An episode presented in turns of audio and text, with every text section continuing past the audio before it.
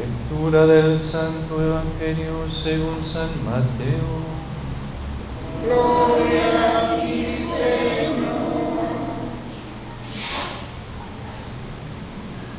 En aquel tiempo Jesús se retiró a la comarca de Tiro y Sidón. Entonces una mujer cananea le salió al encuentro y se puso a gritar, Señor, hijo de David, ten compasión de mí. Mi hija está terriblemente atormentada por un demonio. Jesús no le contestó una sola palabra. Pero los discípulos se acercaron y le rogaban, atiéndela, porque viene gritando detrás de nosotros. Él les contestó, yo no he sido enviado sino a las ovejas descarriadas de la casa de Israel. Ella se acercó entonces a Jesús y postrada ante él le dijo, Señor, ayúdame. Él le respondió, no está bien quitarles el pan a los hijos para echárselo a los perritos. Pero ella replicó, es cierto, Señor. Pero también los perritos se comen las migajas que caen de la mesa de sus amos. Entonces Jesús le respondió, mujer, qué grande es tu fe, cumpla lo que deseas. Y en aquel mismo instante quedó curada su hija. Palabra del Señor. Gloria a ti, Señor.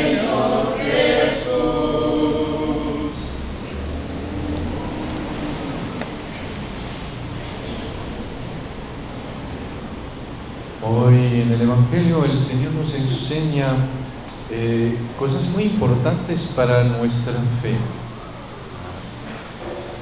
Nos recuerda cómo en nuestra fe hay siempre un orden, como Él vino primero para las ovejas descarriadas de Israel y a partir de Israel pues ya se abrió a todos los demás. Nos recuerda que nuestra fe es igual.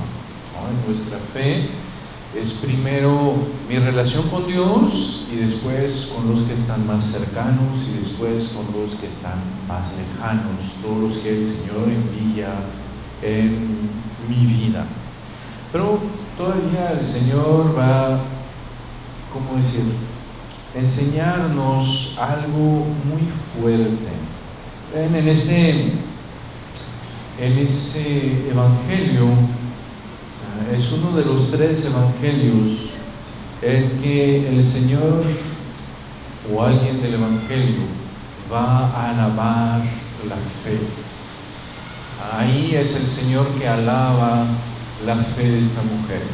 ¿Se acuerdan de los dos otros del evangelio? Uno es el centurión, que llega y viene con el Señor y dice, no soy digno que entres en mi casa, pero di solo una palabra y mi servidor será curado. Y el Señor va a decir, nunca he encontrado una fe tan grande en Israel. La tercera, si no se lo saben, pues mando todos afuera. Ah, pues es la Virgen María. Cuando Isabel va a decir, dichosa tú porque has creído. María es la que ha creído, es la mujer que tiene esa fe totalmente eh, adecuada al amor eh, y a la presencia del Señor. Es esa fe tan grande que el Señor se pudo encarnar en ella. Son los tres en que, de los cuales se alaba la fe en todo el Evangelio. Y entonces ven que vemos como puntos comunes entre los tres. primero hay algo bien importante que es esa conciencia de que yo no soy nadie para exigirle al Señor. ¿Ven? El centurión va a decir, yo no soy digno de que entres en mi casa. La Virgen va a decir, el Señor se, como si se inclinó sobre la pequeñez de su sierva y se va a turbar cuando viene el ángel porque va a decir, pues, ¿para qué viene un ángel en mi casa? ¿Quién soy yo para que venga un ángel en mi casa? Y esa mujer que reconoce, ah, Señor, es verdad, es cierto, Señor, que no está bien de dar el pan de los hijos a los perritos. Es cierto, Señor, pero a los perritos se comen las migajas que caen de la mesa de sus amos. Ella acepta, acepta que no hace parte de ese pueblo que recibió todas las promesas de Dios, no hace parte de ese pueblo que, que siguió al Señor y para quien pues el Señor fue primeramente enviado. Acepta que no tienen derechos ¿sí? para exigirle algo a Dios. Lo segundo, ¿ven qué es? El segundo punto común a los tres es que si ellos saben que no tienen ningún derecho y que no tienen ningún, ¿cómo decir? Ninguna manera de obligar a Dios, saben al mismo tiempo todavía que todavía más allá de su pobreza, más allá de su pequeñez, más allá hasta de sus pecados, pues está la bondad de Dios. ¿Sí? Y que justamente no se van a apoyar sobre sus méritos o sobre sus derechos para esperar algo de Dios, sino que como saben que no tienen, entonces se van solo a apoyar en la bondad de Dios. ¿sí? Va a ser muy, muy bello el, centurión que sabe que no tiene ningún derecho, pero que sabe que, pues si él, que es un subalterno, ah, puede, eh, puede mandar cosas y puede mandar cosas para el bien de sus subordinados, pues todavía más Dios. ¿sí?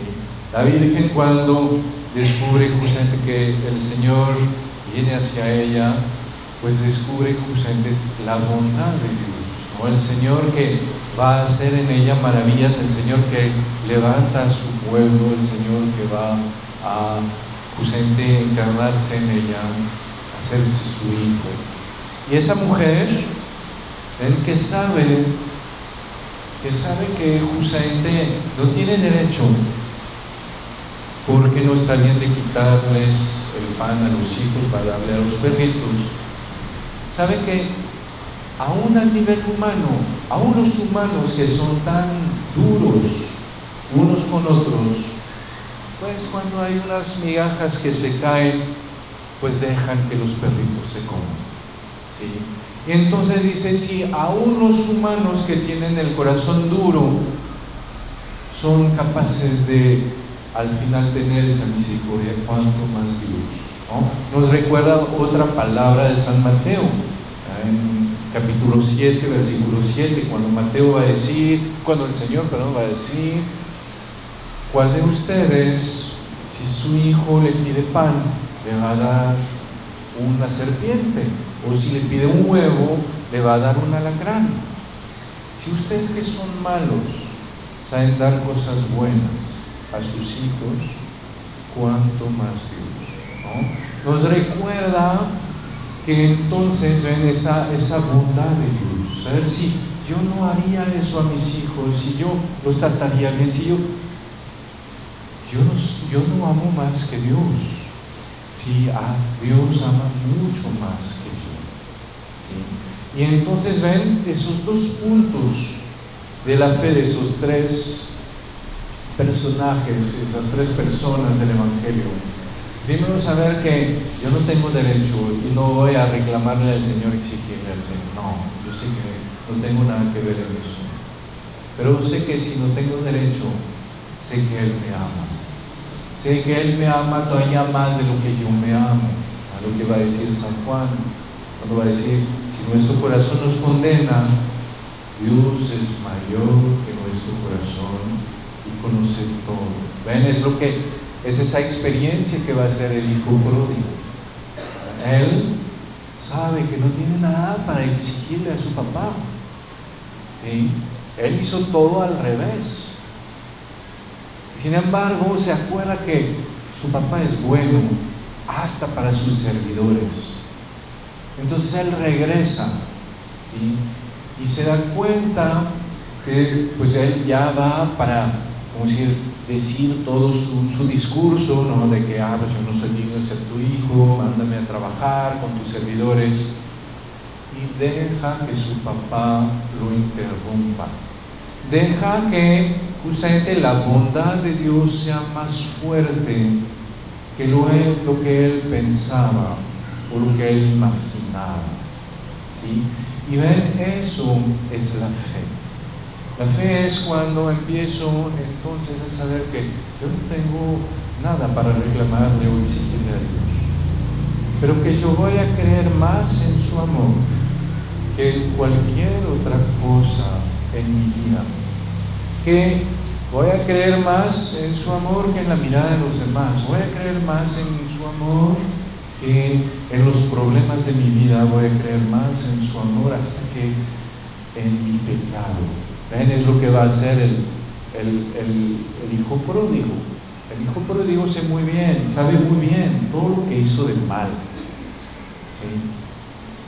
Pero, ven, cuando llega y que va a decir todo a su papá, acepta que su papá lo ama más de lo que él se ama. Él dice, pues yo, si yo fuera mi papá, me mandaría a trabajar entonces yo voy así. Pero ve que no, su papá no lo manda a trabajar. Su papá lo ama como hijo y quiere hacer una fiesta para él. Pero él va a tener que creer eso. Él que se siente tan mal, va a tener que creer que Dios lo ama más de lo que él se ama. Y va a tener que creerlo aunque no lo sienta. Ahí de vez en cuando nos pasa a nosotros. De vez en cuando nos sentimos bien pecadores y bien lejos de Dios. Y entonces sentimos que no, pues el Señor está bien decepcionado por nosotros. Sentimos que no estamos a la altura. Y entonces como que ahí estamos, pero como el hijo pródigo, pero no queremos que el Señor nos abrace. Y ahí es donde debemos de creer, Señor, si tú me dices que todavía me amas, Señor, si tú todavía me dices que te alegras de verme, aunque yo no me alegre de verme, aunque yo cuando vea mi vida yo diga, no, pues no vale, si tú me lo dices, yo te creo más a ti que a mi pecado, yo te creo más a ti que a mí. Y aunque no lo sienta, yo te creo y es lo más bonito en mi vida. Y eso es la fe. La fe empieza, la verdadera fe empieza cuando justamente las cosas rebasan mis sentimientos. ¿Ven? Cuando uno se casa, uno se casa, uno nunca puede saber el amor que el otro le tiene. No hay un, una llamita ahí que dice, ah, pues me ama mucho, poco, no. No, cuando me caso tengo que creer en el otro. ¿Ven? Y dentro del matrimonio hay momentos en que no nos entendemos y pensamos que el otro ya no me ama, sentimos como si el otro no nos amara. Pero ven, ahí es donde voy a tener que creer, creer que aunque el otro me hiera, todavía me ama. Y por eso hay una manera de reconciliarnos, una manera de perdonarnos. ¿sí? Si ya no creo que el otro me ama, Si ya me quedo en los sentimientos que yo tengo, que siento que no, entonces pues ya estoy viviendo con un enemigo. Ya no hay nada que hacer. Es cuando sé que no, el otro me hiere y por eso siento como que no, pero sé que a pesar de todo yo amo al otro y el otro me ama y que entonces podemos trabajar para recobrar ese sentimiento. ¿Ven? Él va a ser igual en mi fe. Mi fe, la, la, fe empieza cuando justamente, pues yo no siento de vez en cuando, me siento abandonado de Dios. ¿no? Y voy a escuchar al Señor, yo estoy contigo todos los días. Le voy a decir, pero Señor, no te veo, Señor, no te siento, Señor, no Y el Señor me dice, quizás no me sientas, quizás no me veas, pero yo estoy contigo todos los días. Y le voy a decir, Señor, entonces voy a creer más en ti que en las apariencias. Voy a creer más en ti que en lo que siento. Y si tú me lo dices, entonces es lo más bonito para mí. Quiere decir que aunque no sienta, yo sé que tú estás. Entonces yo sé que hay alguien que me acompaña, yo sé que te puedo hablar, yo sé que me puedo apoyar en ti. Cuando yo voy a sentirme culpable y a veces así muy lejanos de, muy alejado de Dios, le voy a decir, Señor, es que la verdad, con todo lo que hice, pues yo ni, siquiera yo me alegro de mi, de mi vida y, y, no les cuento a los demás, porque si les cuento a los demás, no hombre, todos se van a alejar. Pero si tú todavía me dices que me amas, si tú todavía me dices que te alegras de verme, tú me, dices que todavía soy tu hijo y que hay más alegría por mí cuando volteo hacia ti por 99 justos. Entonces te creo más a ti que a mi pecado. Te creo más a ti que a mis sentimientos. Te creo más a ti que a mí. ¿Sí? Porque tú eres Dios, yo no soy Dios. ¿Ven? Y ahí es cuando nuestra fe se va a transformar en una gran alegría. De saber que el Señor está, el Señor está mucho más allá de lo que siento, de lo que no siento, de que el Señor me ama mucho más de lo que puedo descubrir y que todo eso lo puedo vivir de la mano con María, con la que justamente eh, es bienaventurada porque, eh, como decir, ha creído y que una vez que lo voy a creer, es cuando poco a poco se va a poder plasmar en mi vida. Cuando descubro cuánto me ama el Señor y cómo Él se alegra por mí, aunque yo no me alegre, es cuando yo voy a decir, yo quiero confesarme. Si yo quiero confesarme, yo quiero escuchar al Señor que me recuerda cuánto me ama y cómo me perdona. Cuando escucho al Señor que me ama, en su palabra es cuando quiero comulgar. Porque digo, Señor, tú das tu vida por mí. ¿Sí? ¿Quién da su vida por mí? Nadie. ¿Sí? Y tú estás ahí y cada vez das tu vida por mí. Quieres morar en mi corazón cuando sabes que mi corazón es un caos. ¿Sí? Y entonces ahí, ven, ahí me nace ese, ¿cómo decir? Ese, ese deseo, ese amor de la Eucaristía. Cuando escucho al Señor que me dice lo que haces a uno de esos pequeños, a lo que aguantas de ellos, lo que, lo que les das de servicio, pues a mí me lo haces.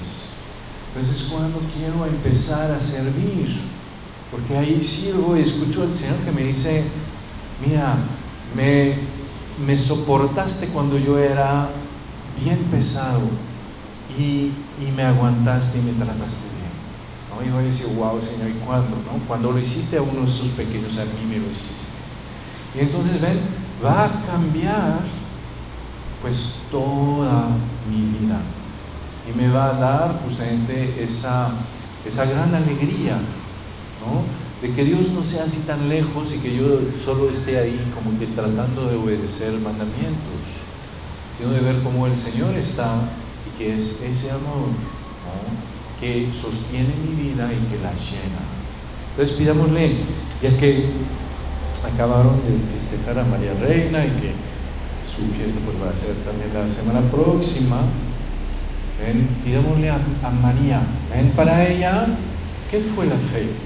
La fe es de creer que el Señor le decía que la amaba tanto que entre todas las gentes había escogido a ella para ser su mamá.